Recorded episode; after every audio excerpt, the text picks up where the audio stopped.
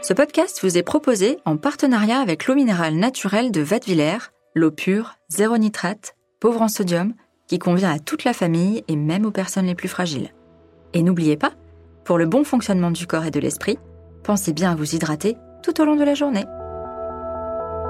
Au petit soin, le podcast de Dr Good qui vous veut du bien. Parce qu'il suffit parfois de petits gestes pour changer son quotidien et se sentir mieux, je vous donne rendez-vous toutes les semaines pour parler de bien-être et de naturalité avec des personnes passionnées et engagées. Cette semaine, j'ai rencontré Christine Barrois. Elle est psychiatre, spécialiste des troubles anxieux et de la méditation.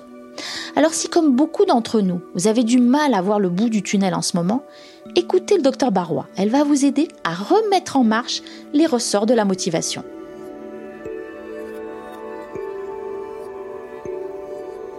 Docteur Barrois, bonjour.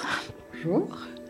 Alors, en quoi l'absence de perspective et l'incertitude dans laquelle on vit euh, eh bien, nous fragiliser Est-ce que ça nous fragilise?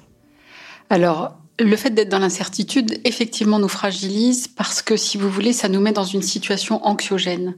La définition de l'anxiété, c'est l'intolérance à l'incertitude.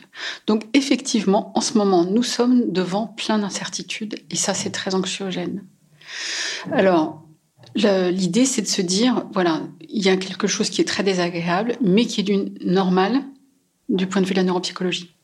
Est-ce que en plus, l'usure, parce que cette histoire, elle dure depuis longtemps, est-ce que l'usure peut aussi ajouter au fait que on n'a plus envie de faire de projet, on n'a plus envie de se projeter?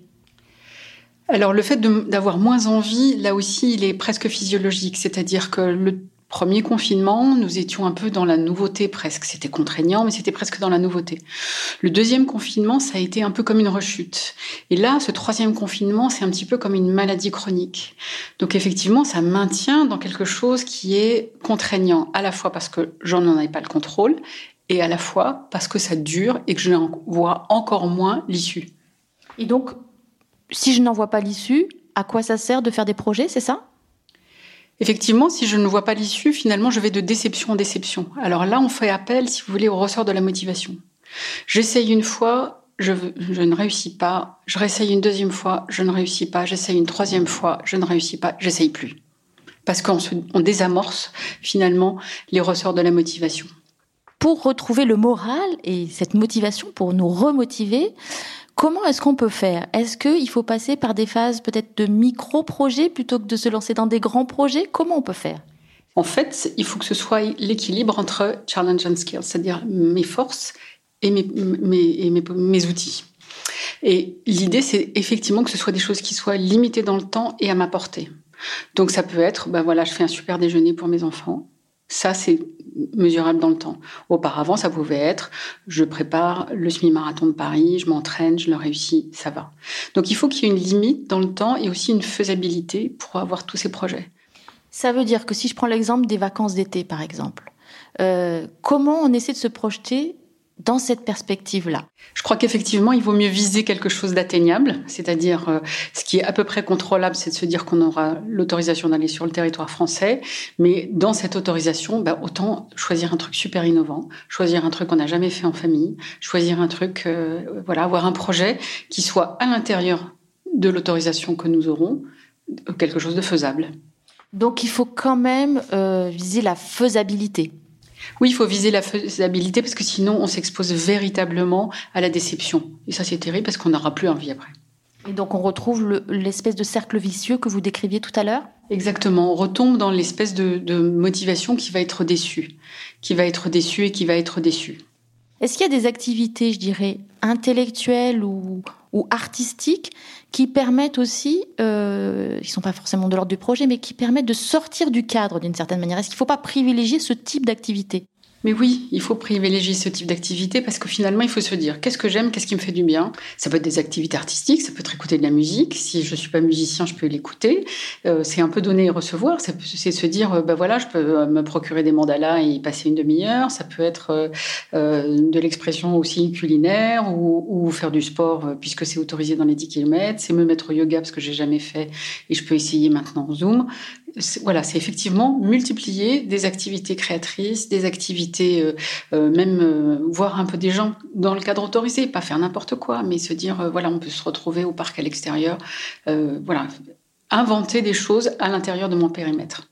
Et, le sport dans ce, dans ce contexte-là, c'est particulièrement, ça peut aider à se remotiver. On parlait du, du, problème de manque de motivation. Est-ce que l'activité physique est un bon moteur de motivation? Oui, mais il faut être modeste là aussi sur les objectifs. Peut-être pas se mettre au sport, mais se dire je vais me remettre en mouvement. Parce qu'il faut que ce soit atteignable.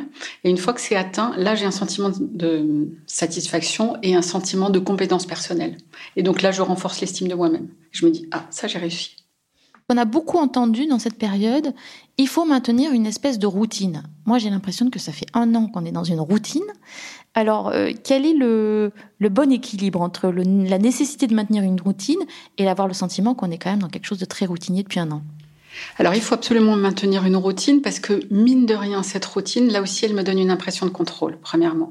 Ensuite, je trouve qu'il y a beaucoup de personnes qui télétravaillent et quand elle télétravaille, surtout les jeunes qui sont seuls quelquefois dans 15 euh, mètres carrés ou 20 mètres carrés, qui voient complètement la limite entre vie pro et vie perso qui s'efface. Et moi, été sidérée de voir à quel point aussi euh, ces personnes pouvaient oublier leurs propres besoins, mais leurs besoins physiologiques, dormir, manger. Enfin, voilà, il y a une jeune femme qui fait une infection urinaire parce qu'elle ne buvait pas assez. Enfin, moi, je suis sidérée de ça. Donc, il faut vraiment avoir cette routine et être absolument euh, avare de son temps perso, parce que sinon, euh, les limites vraiment explosent et les personnes se font bouffer leur temps euh, perso. Il faudrait être routinier dans le rythme du quotidien, mais très inventif dans les moments de récupération. Et les moments de récupération, il faut être absolument intransigeant là-dessus.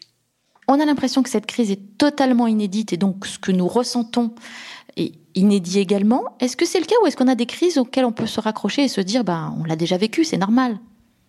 Alors, je trouve qu'on peut se raccrocher aux crises antérieures, c'est-à-dire que, comme on voit la Première Guerre mondiale, ensuite, elle a été suivie par les années folles, d'énormes créativités, de beaucoup de fêtes. Euh, c'est pareil après euh, les années euh, de la Deuxième Guerre mondiale, il y a eu aussi beaucoup de croissance et beaucoup d'accès à, plein, à la population à plein, plein de choses. Donc moi, je suis assez positive parce qu'il y a vraiment une capacité à la fois de résilience et à la fois de se dire finalement, eh ben, la résilience, c'est de se dire, ben, je vais me projeter et je vais pouvoir être créatif. Après, je vais être sorti cette contrainte.